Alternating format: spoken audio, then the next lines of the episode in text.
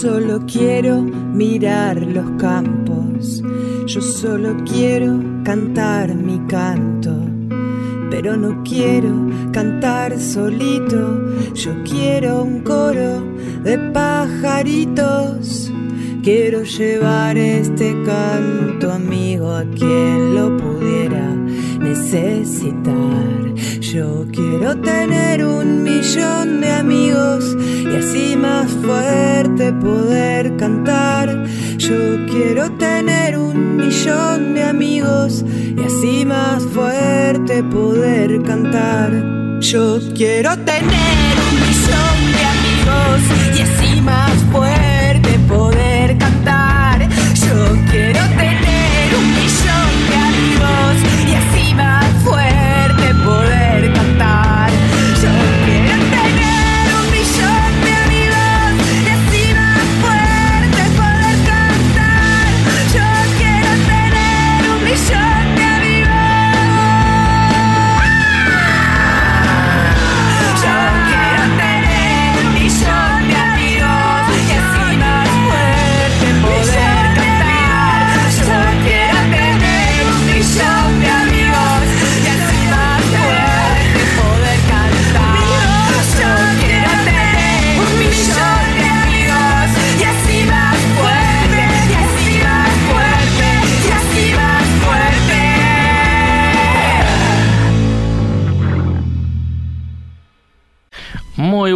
noches, bienvenidos a un nuevo programa de Un Millón de Amigos. ¿Cómo están? Nosotros aquí en vivo en los estudios de Radio Mundo 1170 AM. Hoy vamos a empezar con algo que muchas veces se les pide a los partidos políticos, a veces también a, a el otro, al que tenemos al lado, eh, la famosa autocrítica. Y es cierto que nosotros no, por lo menos no la hemos expresado públicamente, no la hemos compartido con ustedes, aquí con los oyentes de un millón de amigos, con quien eh, en estos momentos supongo que nos estarán escuchando y que ya nos escucharon otras veces. Y entonces ya saben que el programa, bueno, el programa bajó un poco su calidad. Si hablamos del programa número uno, el programa número dos, los primeros meses, eh, aquello parecía todo fantástico y tal vez no lo fuera tanto, pero así lo recibíamos nosotros a través de los comentarios que ustedes nos hacían llegar. Pero es cierto que ahora pasamos una etapa un poco diferente, una especie de temporal en el aire y entonces hay que reconocerlo para ver cómo llegamos al fin de este 2021. Si este avión retoma su senda triunfadora, si alguna vez la, la, tuvo. Hoy apostamos a un invitado muy especial, a un hombre de la agenda de los medios de comunicación, a un creador, a un artista, a un escritor. Estamos hablando de Marco Caltieri, que actualmente tiene una serie de televisión en el aire de dos canales, de dos señales de TV. Eh, su serie se llama Metro de Montevideo y la pueden ver a través de Canal 5, de el viejo TNU, eh, que también es, podríamos decir que es el viejo Canal 5, que primero fue, no sé cuál habrá sido el primer nombre de, del Canal 5, la señal eh, correspondía a, a, ese número, al 5. Lo más fácil eh, para aquel primer gobierno supongo que habrá sido ponerle simplemente eh, como nombre a su señal ese número a través de esa correspondencia. Eh, no, no recuerdo que haya tenido otros nombres, no, salvo TNU, Televisión Nacional del Uruguay que significó todo un acontecimiento, no porque en la perilla de los televisores no se no se podían buscar letras, sí números que era lo que con lo que venían las eh, los, los viejos televisores, ¿no? Eh, incluso también los controles re, los controles remotos. Y bueno, ahora creo que no sé si se tratará de algún tipo de nostalgia, por lo cual volvimos a, a escuchar que podemos ver bueno una variada programación a través de Canal 5, como en los viejos tiempos. Bueno, pero eh, vuelvo al contenido de hoy, al contenido principal del programa de hoy. Les decía, hay una nueva serie de televisión uruguaya, una serie de ficción con actores y con actrices eh, uruguayos y uruguayas, y no, no sé si hay algún extranjero que se llama Metro de Montevideo, que la pueden ver por Canal 5 y también por TV Ciudad. Los primeros capítulos, creo que hasta el capítulo 4, también se pueden encontrar a través de YouTube, sin ningún problema. Yo ya, ya vi, creo que por lo menos esos, esos cuatro ya conozco la trama, pero bueno, le quería preguntar, le quiero preguntar a Marco cómo se le ocurrió toda esta historia que, mm, bueno, es de fantasía, pero, pero transcurre en Montevideo y que tiene un diálogo permanente con nuestra realidad, lo podríamos decir así. Eh, su protagonista es Bananita González, gran actor uruguayo de carnaval, de teatro, y después, bueno, el elenco es un elenco muy grande. Están los hermanos Dalton, por ejemplo, está Tabaré Rivero, está Jimena Márquez, eh, hay algunos actores que no conozco, pero mm, sí recuerdo eh, nombres de algunos de sus personajes. Por ejemplo, hay uno que se llama Artigas Campistegui. Bananita González hace de el creador de este metro de Montevideo que alguna vez eh, Marco soñó y después están todos sus empleados. Es como una, es una, una gran empresa necesaria para llevar adelante un emprendimiento tan ambicioso como un subterráneo aquí en Montevideo. Eh, creo, creo que es una idea, es una idea que, mm, que circuló por la cabeza de, varios uruguayos y uruguayas alguna vez, que nunca se, que yo sepa nunca se concretó tal cual y por lo menos como aparece en la serie de televisión. Pero lo que, lo que hizo primero Marco fue escribir un libro que todavía se consigue en algunas librerías, que se llama Metro de Montevideo, y que vendría a ser eh, algo así como una recopilación de memorias de los primeros 10 los primeros diez años de ficción, digamos, del Metro de Montevideo. Es un mundo muy interesante el que se despliega ahí hacia todos lados eh, a través de la tinta de este autor que no, no conocemos por ahora. Es un hombre misterioso. Sé que es, que es un realizador audiovisual que trabaja mucho en publicidad, eh, que le gusta mucho escribir. Es más, está preparando un segundo libro sobre el metro de Montevideo. Pero en este momento queremos hablar con él sobre esta serie de televisión que, como les decía, transcurre como en el sub en el submundo montevideano, digamos, ¿no? Yo nunca lo recorrí, pero existe y supongo que los empleados de, de la OCE o de, mm, de, bueno, de otras cosas que funcionan por, por debajo de nuestros pies, sé que hay mucho cablerío por ahí y mm, bueno, las ratas también, por supuesto, y otros animales que tal vez no es muy agradable mencionar, otras especies ¿Vivirán personas este, por aquí abajo? No me refiero aquí abajo al, al primer piso de este edificio, sino mucho más abajo. Si ven la serie, bueno, van a descubrir un, universo realmente bello, que tiene muchas cositas, detalles, adornos, objetos, eh, algunos fácilmente reconocibles, otros muy extraños, pero que forman parte de, ese, de, esa Montevideo que Marco se podría decir que inventó para este programa de televisión. Y bueno, eh, les puedo contar algo de lo que sucede, pero no es demasiado importante. Eh, cada personaje tiene su historia, la vida de los personajes, por supuesto, en algún punto se tocan con la vida de, del otro. Eh, me gusta mucho un personaje que se llama Liborio, que yo no recuerdo el nombre de ese actor, es un hombre canoso de muchos, ya podría ser un, bueno, no iba a decir un hombre jubilado, pero tal vez no, evidentemente no de su profesión como, como actor, es una cara muy reconocible. Apareció además en muchas publicidades.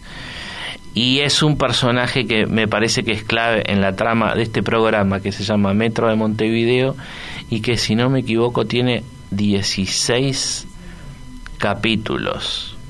En los primeros hay como una presentación general de la historia de cada personaje, pero de a poco se va descubriendo que hay unas complicidades, sobre todo en cada inconveniente que, aparece ahí en, en la trama y sobre todo en la vida de Estero Bellaco, que es el personaje principal, el protagonista del Metro de Montevideo, interpretado por Bananita González, que pretende que este país salga adelante y que el metro, su metro, el que él inventó, de alguna forma sirva como ejemplo para el mundo, para todo lo que puede lo que puede hacer un uruguayo, para todo lo que puede emprender. Él se presenta como bueno, como un gran emprendedor como un hombre capaz de trabajar en equipo y, se pelea un poco con la uruguayés, con todo, todo lo que él explica que se podría hacer y no se hace en el Uruguay. Dice, por ejemplo, en sus memorias, el uruguayo es un golem de objeciones o es un leviatán de peros. Y cuando yo leí eso uno eh, podía o puede interpretar fácilmente como alguno de los lugares comunes con los que está construido la, la cultura uruguaya o cierto discurso vinculado a la cultura uruguaya, uruguaya. Y entonces la ficción se empieza a desdibujar un poco y, y eso que estás viendo por la pantalla se vuelve bastante cercano.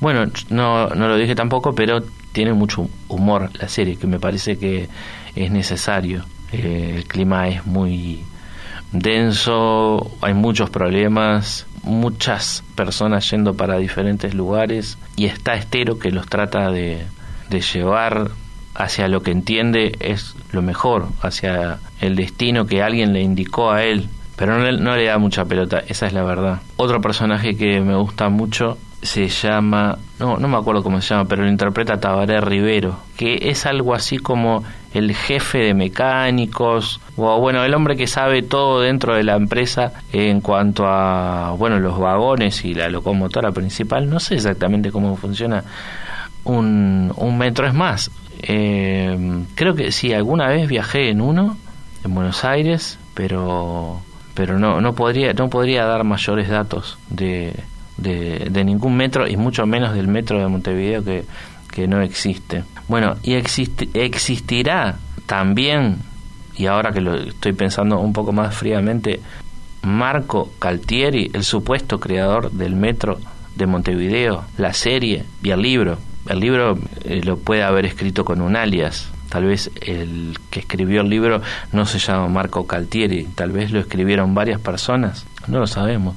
Eh, no hay ninguna foto, me parece, en internet de Marco. Eh, tampoco sería gran problema que no se llamara Marco. Para los fines de este programa, lo que sí sería un problema es que no existiera como ser humano y que no pudiera entrar en unos minutos aquí al estudio de Radio Mundo, porque todavía nos quedan muchos minutos por delante y como les decía al principio, era la apuesta que teníamos hoy, un invitado dentro de bueno de la actualidad cultural montevideana eh, seguramente pensaba yo que a muchos de ustedes les podía interesar. Tal vez ya vieron su programa les gustó y prendieron Radio Mundo. Dijeron ah qué bien está este muchacho el que escribió la serie Metro de Montevideo, vamos a ver qué tiene para contarnos. Pero no pasan los minutos y no, no, no llega aquí a los estudios de Radio Mundo. Es cierto que sábado es tarde en la noche. Para mí, por ejemplo, y para muchos otros, es el casi el final del día. Hay quienes se acuestan muy tarde, o se quedan eh, mirando una película o contemplando la luna porque al otro día no tienen que trabajar. Hay, hay quienes sí tienen que trabajar, pero hay quienes están yendo a dormir y quizá Marco se durmió. Podría haber pasado eso, no lo sabemos. Y si se durmió, yo no tendría forma de hacerlo despertar rápidamente. Ah, sí, podría. Lo podría llamar por teléfono y bueno, hacer eh, las veces de despertador a través de la llamada. No sé, me parece un poco invasivo. No sé cómo lo tomará si realmente llegó muy cansado de trabajar y en este momento se, se, echó, se echó directamente a, a dormir y no tuvo ni siquiera tiempo para pensar que tenía otras cosas que hacer y lógicamente olvidó, olvidó que tenía un compromiso que yo pienso que podría ser importantísimo como llegar hasta aquí, hasta los estudios de Radio Mundo. Hay un detalle muy interesante en esta historia y es que en esta ficción que escribió Marco Caltieri tiene un lugar, diría yo, importante, un tal Emiliano Cotelo. Yo también le quería preguntar qué, tiene que ver, cuánto tiene que ver Emiliano Cotelo en esta ficción, qué relación tiene con Estero Bellaco pero lo cierto eso lo cierto esto es que, quedó escrito que alguna vez al momento de plasmar en un libro las memorias de Estero Bellaco y esto está en internet y se puede comprobar fácilmente se lo habría convocado a Emiliano Cotelo como uno de los periodistas más prestigiosos de este país para darle relevancia e importancia a este ingeniero y emprendedor que en aquel momento, ya hace 10 años, estaba festejando los 10 años del metro de Montevideo. No sé qué les parece esto de llamar al aire a Marco Caltieri, porque mm, lo, de, lo podría, de algún punto de vista lo podríamos dejar medio pegado. Eh, también podríamos quedar medio pegados nosotros, pero eso no nos importa demasiado. ¿Están dispuestos a que mm, a llevarlo a la práctica? Puede también, les advierto que no nos atienda el teléfono y que, que bueno, más tarde se disculpe diciéndonos que se quedó dormido. Y es lógico y no podríamos hacer mucho con eso, porque es una, es una excusa perfectamente válida. No sé si creíble, pero sí válida. Creo que sí, estoy como tomando coraje de a poco y lo voy a llamar a Marco. Tengo el teléfono por aquí. Y bueno, y esto simplemente es como un trámite, porque no le, no le vamos a decir que salga corriendo para aquí, para los estudios de Radio Mundo, y menos si está durmiendo. Pero por lo menos eh, sí podríamos escucharlo y constatar su existencia como ser humano. O también nos podría atender otra persona y hacerse pasar por él. Eh, son muchas preguntas que se ponen sobre la mesa. Estamos en Radio Mundo, en un millón de amigos, en un programa tal vez un poco fallido. Intentábamos, como les decía al principio, que hoy fuera un programa diferente, mejor a los anteriores que venían bastante, bastante flojos, vale reconocerlo.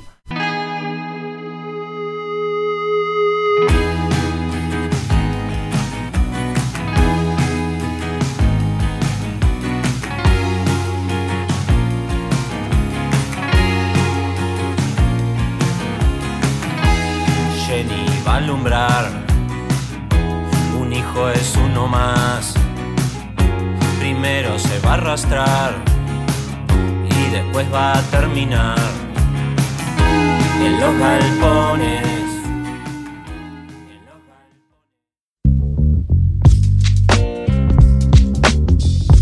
Un millón de amigos. Supongo que alguno debe estar pensando que estamos conjeturando demasiado en vez de llamarlo de una vez para saber qué pasó con Marco Caltieri creador de la serie de ficción Metro de Montevideo que pueden ver a través de Canal 5, TV Ciudad y los primeros capítulos también en YouTube. ¿Lo llamamos? A ver, vamos a ver si esto... Esto inclusive puede salir al aire. Tenemos que poner el, el altavoz. A ver qué, si se escucha. Sí, creo que sí. Ah.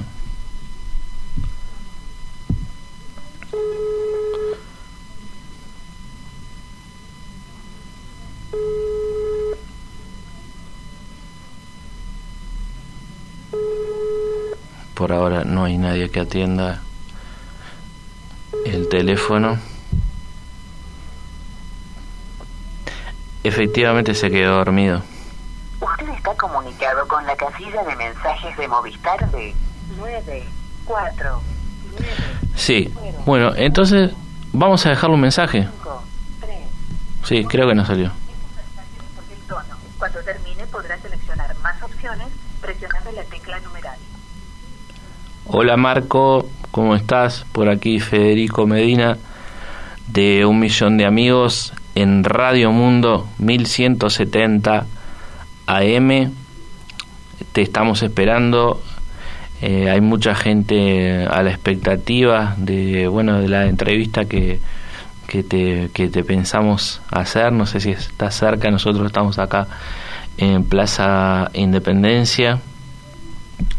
Eh, nos hicimos muchas preguntas eh, en estos minutos previos, tal vez las escuches eh, más tarde en la grabación, en el podcast, porque este programa queda subido a la página de Perspectiva y también se puede escuchar a través de Spotify.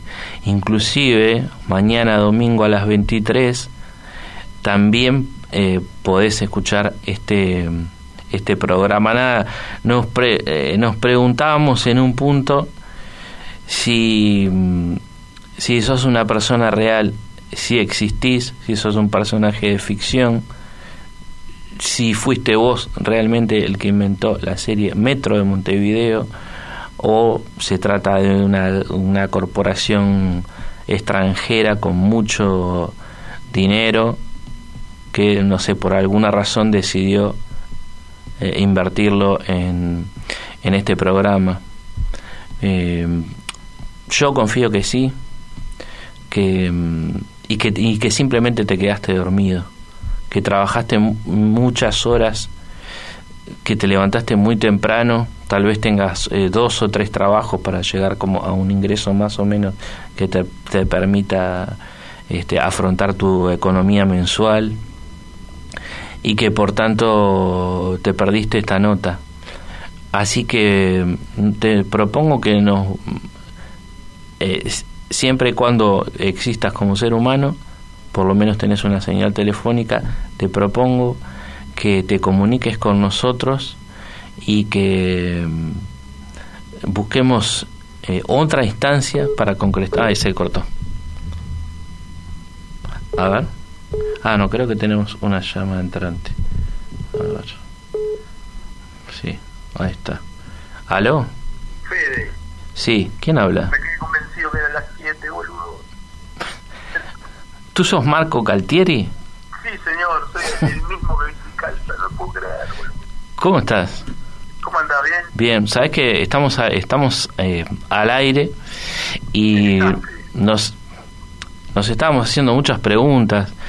Eh, por ejemplo, ¿existirá realmente Marco Caltieri? ¿Será otro personaje de ficción? Bueno, mirá, en el... ¡Qué desastre! Me quedé convencido era las 7. Eh, eh, eh, está entrando en la imprenta un libro que está escrito por el personaje del- de la serie, por el protagonista, por el ingeniero Estero Bellaco. Y en la solapa, eh, ayer escribí una biografía que hace esto, básicamente. eh, lo que hace es decir que soy un. El, que, que soy el- el- que, mi nombre es el alias de un montón de otras personas. Eh, así que sí, hay algo de eso, probablemente eh, no, probablemente no exista, o probablemente el, obje- el objetivo de mi pequeñísima carrera artística consista en desaparecer. Y por eso este, esta- este claro... Sí, coincide, olvido coincide todo. Sí, yo mismo soy el que me- mis hijos me están explicando últimamente Sí. que yo soy el, el protagonista, el, ingeniero Estero Bellaco soy yo, cosa que me lleve mucho tiempo, pero que soy yo claramente, eh, porque estoy llegando tarde a una entrevista en la radio, claramente. Bueno, pero en el, en el primer episodio. permitime hacerte eh, alguna serie de preguntas muy importantes para que esto cierre de otra manera. El periodista Emiliano Cotelo forma parte de esta ficción, eh, porque estamos en Radio Mundo, que es la casa de Emiliano Cotelo. ¿Qué dirías?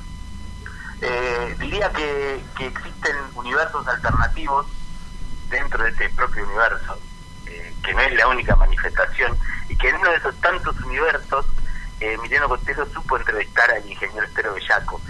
Pero no estoy seguro hasta qué punto no haya sido todo una eh, la larga entrevista en que consiste el primer libro que se publicó en 2011 este, del Metro de Montevideo.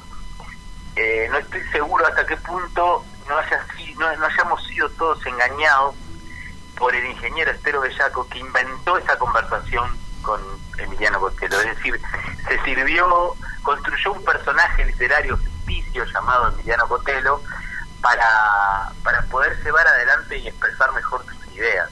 Entonces, eh, no estoy seguro, no sabría decirlo si no estamos frente a un caso de falsificación eh, llevado adelante por un personaje literario.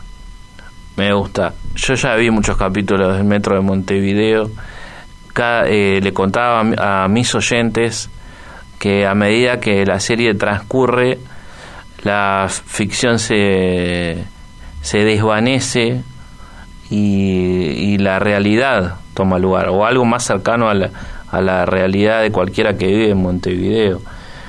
Eh, a través de problemas, a través de vivencias muy parecidas a las que puedo tener yo o vos que hoy te olvidaste de un compromiso muy importante. Y es uno de los encantos que tiene el programa.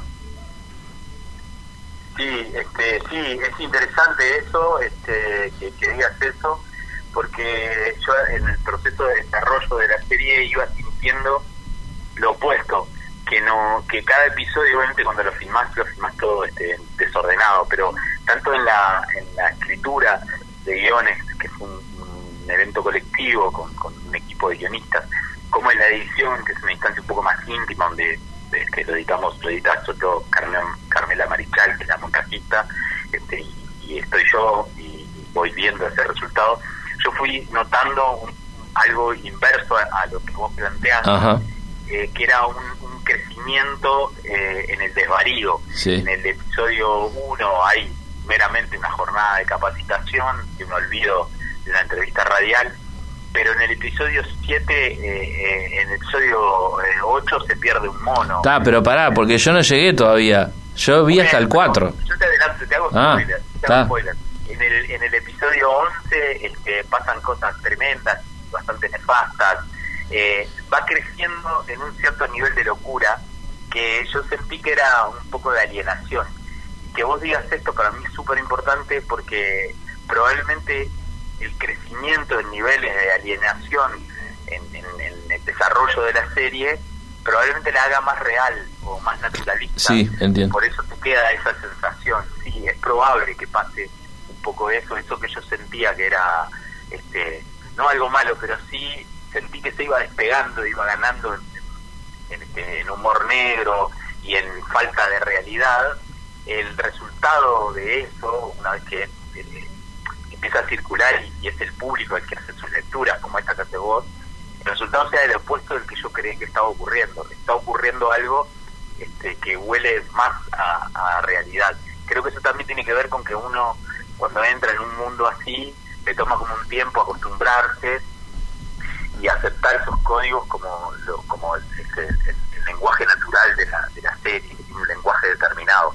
Entonces, este, es probable que la combinación de ambas cosas, el acostumbramiento al lenguaje con un mayor nivel de, de, locura o de delirio, este, produzca sensación de realidad mayor, que es lo opuesto a lo que yo creía que pasaba. Digo, esto está bueno porque son procesos interesantes donde pasan cosas muy diferentes a las que uno creía que iban a pasar cuando se, se sienta a pensar estas cosas. Bien, te hago dos para acercarnos un poco a la realidad. Hoy el programa se puede ver además de, de, que hay algunos capítulos disponibles en YouTube, en Canal 5 y en TV Ciudad, ¿qué día y a qué hora? En, eh, estrena en TV Ciudad los martes y viernes a las 20.30 y una semana después esos mismos episodios son repetidos por Canal 5 los lunes y los miércoles a las 23 horas. Luego que Canal 5 repite los episodios, esos episodios quedan subidos a YouTube. En este momento hay tres episodios subidos, el 1, el 2 y el 3, en el canal YouTube de eh, TV Ciudad. Esos episodios van a estar subidos hasta aproximadamente mediados de diciembre y luego van a bajar porque este, esperamos que la serie pueda tener una, este, una proyección internacional, a concretar ventas internacionales necesitamos que la serie no esté en YouTube. Ponerla en YouTube es una decisión nuestra en el entendido de que lo mejor que le puede pasar a la serie es que la vea la mayor cantidad de gente y si ves este, un poco en redes lo que pasa es que la mayoría de la gente plantea enseguida, este, bueno, ¿cuándo la puedo ver con demand? evidentemente la gente sigue consumiendo televisión o sigue queriendo consumir televisión, lo que ya no quiero, ya no puede probablemente es consumirla a una determinada hora fija que determine un canal. Pero sin duda que la gente está interesada en ver los contenidos de TV Ciudad o de Canal 5, solo que quiere hacerlo on demand. Y eso es un cambio cultural enorme que, han traído las plataformas, obviamente. Sos un gran vendedor, además, Marco. Claro, sí, claro. Eh, la segunda de la realidad, la, acá la hipótesis era que te habías quedado dormido luego de una jornada de trabajo totalmente agotadora, no te, ya no te quedaba, este, no te quedaba una neurona en funcionamiento. ¿Cuál es la verdad? Eh, bueno, eh, la verdad está en el lugar. La verdad es que estoy tremendamente distraído, muy distraído a niveles enfermizos. Este, estaba convencido que esto era a las 7 de la tarde, eh, me quedé convencido de eso, entonces yo lo que hago es todo el tiempo agendar cosas, todo el tiempo me están sonando alarmas y evidentemente no sé qué pasó, que no sonó una alarma o la alarma equivocada y yo agendé mal, es otra cosa que me pasa, la verdad es que tengo como una gran capacidad de concentración en cosas sumamente eh, ridículas muchas veces suelo como perderme bastante del resto de las cosas, al nivel de que eh, de repente estoy en un lugar y no, no registro, mi cerebro no registra algunas cosas que están ocurriendo. Eh, por ejemplo, una puerta, eh, de repente un día te puedo estar este, en tu casa y decirte, esa puerta siempre estuvo ahí, no la había visto nunca. Tengo una vez fuimos a, este, cuando, cuando hacíamos la revista Guacho, fuimos a la casa de Esteban Podetti, el, que es un tremendo este, historietista argentino, y estuvimos toda la tarde, nos invitó porque era fan de Guacho y estuvimos toda la tarde con él y con, con Fabián, Fabián Rodríguez, con quien hacíamos la revista y Gabriel Surgones, que ahora vive en México, eh, nos pusimos a hablar después, estuvimos ahí y me hablaron del niño, digo, ¿qué niño? El niño que estuvo ahí este, sentado en la mesa del comedor, sería el hijo, algún sobrino, digo, yo no vi ningún niño en ese lugar y, y me discutimos fuertemente porque yo no vi jamás ningún niño y ellos dicen que sí en mi cerebro no está registrada la presencia de ningún niño y había un niño ahí. Eso junto con, una total incapacidad para leer la hora en los relojes analógicos son probablemente algunos de mis peores este, momentos neurológicos. Eh, creo que la, la, explicación es que tengo una determinada cantidad de memoria RAM y la utilizo en algunas cosas concretas. Eh, claramente hay otros momentos donde me apago. Eh, acordarme de algunas cosas y poder recordar compromisos es un, evento que me consume muchísima energía y muchas veces me apago y evidentemente... Te pasó, eh, claro. Una más. Eh, ¿Te acordás, eh, bueno, espero que sí, de un personaje que se llama, no sé si es Liborio o Ligorio, que es un hombre mayor que dentro de la trama o de la subtrama de la yerba, que es una de las cosas que pasa en, en, la vida del metro de Montevideo, no sé, aparentemente tiene un lugar, no sé, a, mí me da, yo lo digo así, me da que sospechar, después no sé cómo sigue porque la tendré que seguir viendo a la serie, pero ese actor me gusta mucho, pero no sé, no sé cómo se llama. Bueno, el actor se llama eh, Alberto Raimunde, eh, el personaje es Liborio, pasó una cosa en la serie y que en un momento empezamos a, pensar cómo, cómo proyectar popularidad o cómo, cómo ganar en realismo, ¿no? El, repetir la operación Fernando Vilar. El, primero, obviamente, el primer actor contactado, reclutado para la serie es González.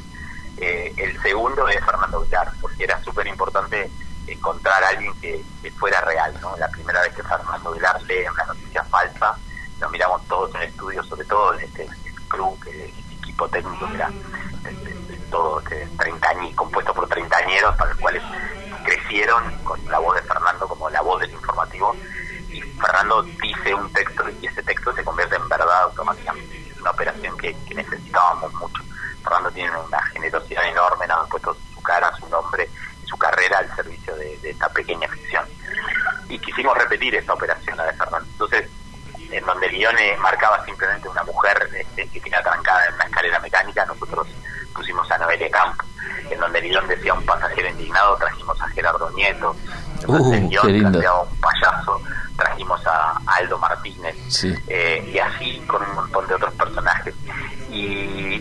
Hasta, te diría que hasta muy, muy poquitos días antes del rodaje, este, estuvo cerca de ser este, algún algún algún, personaje famoso algún alguno de nuestros de nuestras celebridades este, nacionales eh, para hacer el papel de Liborio. Es un hombre que ha hecho muchas publicidades y, y sé que es una persona increíble. Eso sé Alberto, sí, bárbaro, sí, es bárbaro, es bárbaro, muy bien, pero o sea, finalmente optamos por un actor, ¿no? Este, claro. Eh, cubrir ese, ese personaje con un actor, es algo que eh, eh, fue interesante el proceso porque entramos en una lógica de decir, bueno, ¿cómo vos cerrás algo, no tenés el guion y después decís, bueno, ¿cómo lo podemos hacer crecer? ¿Cómo producir? ¿Cómo llevarlo adelante? Pero después que está cerrada la producción y estamos yendo al rodaje, empezamos a pensar en términos de orden un poco más malvado publicitario, es ¿cómo podemos hacer para involucrar más público? ¿no? Traer a Aldo Martínez es traer a un que yo considero un gran actor, sí. lo en Carnaval, es un tremendo actor y lo que hizo en el episodio 12, no, en el 11, el 11 creo que es el mejor episodio, lo que hace Aldo en el episodio 11 es maravilloso, muy poquitito, el, muy poquitito texto, él hace algo maravilloso, es, muy, es un gran actor, pero también es poder traer al, audiovisual o poder traer a, una ficción nacional, poder traer un público que, que nada, que por ahí sigue a, Aldo, por lo que es Aldo, implica, por el aura que tiene Aldo, más allá de su capacidad actoral. Sí, sí. Lo pasa con Bananita, lo mismo pasa con Gerardo. Gerardo tiene tres líneas en toda la serie y es muy gracioso porque es un gran comediante, es un tremendo actor también, y él tiene mucho sentido del humor y es realmente muy gracioso. Entonces, para mí es importante eso también, para nosotros es importante también este, poder traer a sus públicos o poder acercar a esas personas hasta, hasta, hasta la serie. Eh, la palabra, ¿te gusta vos la palabra levantisca? Aparece muchas veces, me encantó. son tan buenas las preguntas que me estoy haciendo, me quiero matar de no, de, no, de, estoy muy arrepentido. Estoy, ya no es solo que estoy, ya no es solo que estoy avergonzado de no haber ido, sino que ahora estoy apenado y... Qué fuerte, qué fuerte, qué fuerte, Profundamente arrepentido. Sí, la palabra levantisco me parece maravillosa. Creo que este, hay algunas cosas que dice el ingeniero que yo las creo, de verdad. Este, que estoy convencido de esas, de esas cosas. Este, por ejemplo, eh, esa es una idea que me divierte mucho y es este que tenemos una, una cierta tendencia al, al y a la, este, al levantamiento continuo eh, a nivel cotidiano. Creo que eso nos hace buenos en el fútbol, en algunas, en algunas cosas, hace buenos en otras áreas, en otras, en, otras áreas de trabajo este, vuelve una pesadilla el trabajo cotidiano, eh, pero creo que sí, que somos un pueblo levantisco. Creo que nosotros acuñamos unas frases en la época de la colonia, tuvimos un problema administrativo fuerte, creo que la independencia empieza los historiadores. Este, yo, paso, soy un todólogo, estoy como para que me desmientan arquitectos e historiadores a la vez. Creo que, que este, ese largo periodo, dependiendo de España a través de Buenos Aires, eh, nos provocó una, una especie de, nos generó una, nos produjo una determinada psicología a nivel colectivo que es la, de, la del levantamiento, la, tendencia al levantamiento. Hay una frase, hay un aforismo que se utilizaba con las órdenes reales, era algo común en América, que la orden venía, llegaba, ¿no? Una determinada este, mandato real, un decreto, llegaba, demoraba tres meses en venir en barco. El, problema X, ¿no? El problema era, bueno, Marco no llega a la entrevista. Y entonces iba el informe de España, de tres veces habían tomado una decisión y tres meses después, o sea, seis meses después del problema, eh, venía una pena de cárcel para Marco que no fue a la entrevista. Eh, entonces, ya en los seis meses ya nos habíamos olvidado, claro, claro, claro. más, yo que sé, entonces pedí dinero en seis meses, pasó un montón de cosas. Entonces se acuñó un aforismo que era, eh, se cumple pero no se acata. Sí, tal cual.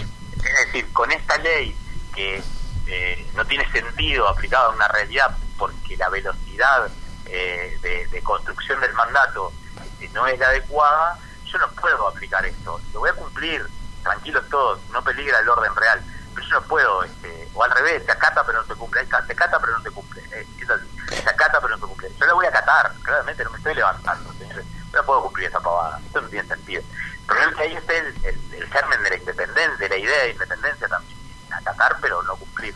Y creo que nos dura hasta hoy eso, nos dura y hay, lugares cotidianos. Este, la serie trata por sobre todas las cosas, creo, de la, de la, de la, este, de la burocracia privada, de la ineficiencia privada. Bueno, el, el ingeniero lo dice, lo dice de diferentes formas, acá ya lo compartimos con los oyentes, por ejemplo, que el uruguayo es un golem de objeciones. Eso está en el... Sí, eso está... Eso es un adelanto. Sí, eso está en el adelanto del libro. Un leviatán de pero. También. Me gusta, otra figura no está mucho. Sí, sí, sí, sí, sí. Creo que eso, creo que todos lo hemos detectado, lo hemos vivido un poco.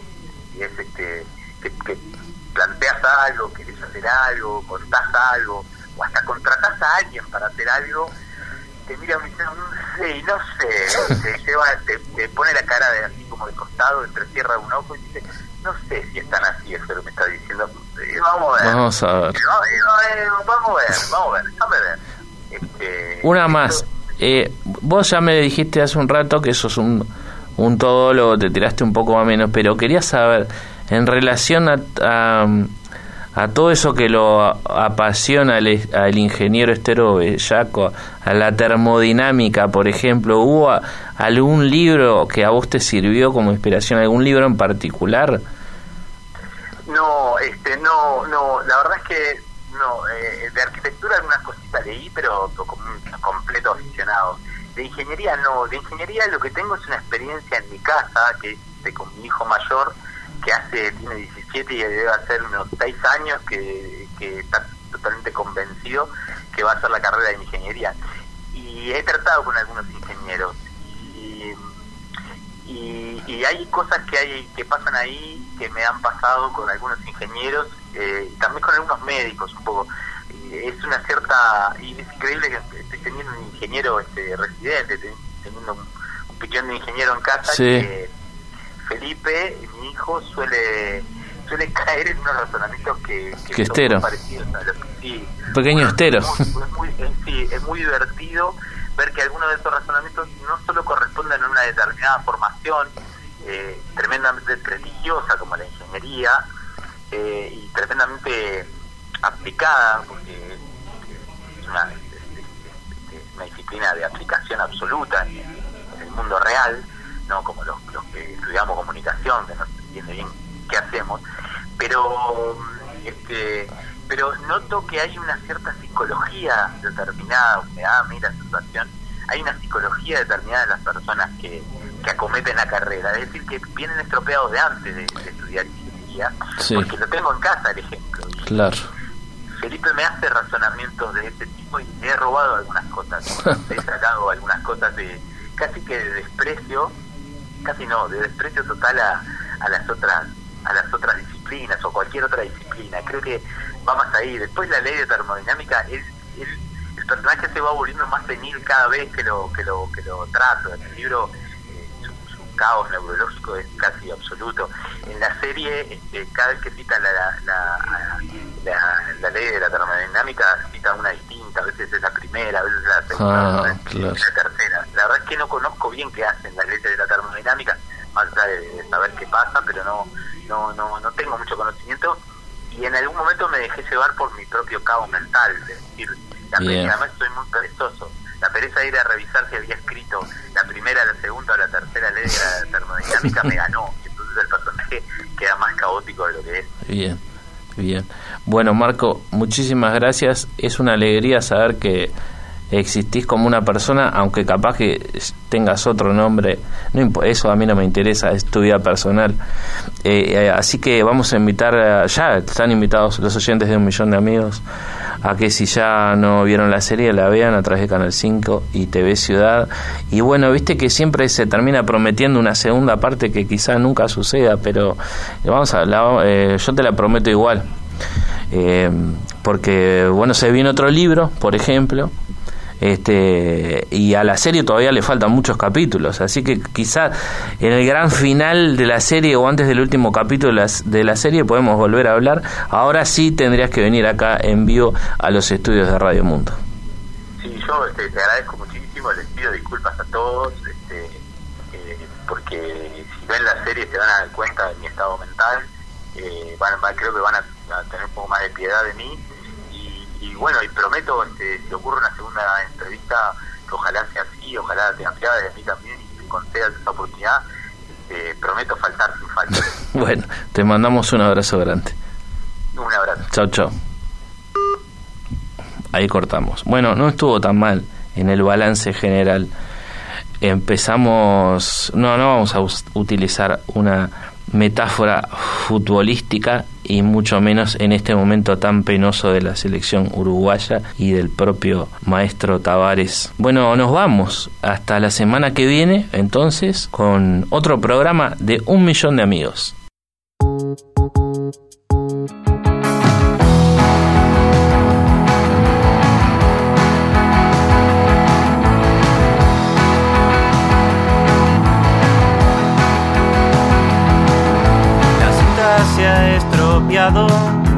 hay que entenderlo bien, lo que te ha